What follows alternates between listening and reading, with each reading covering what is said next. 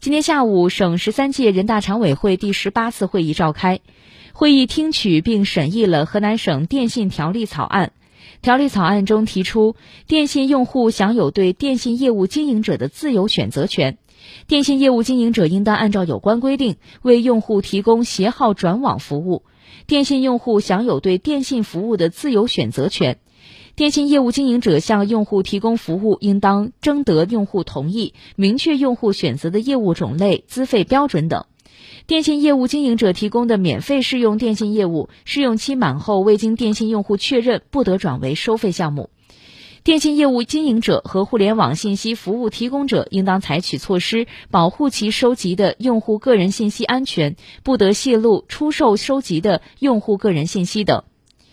同时，条例草案还提出，电信业务资费实行市场调节价，电信业务经营者应当合理确定资费标准，简化资费结构，提高资费透明度。电信业务经营者应当履行安全保护义务，保障网络免受干扰、破坏或者未经授权的访问，防止网络数据泄露或者是被窃取、篡改等。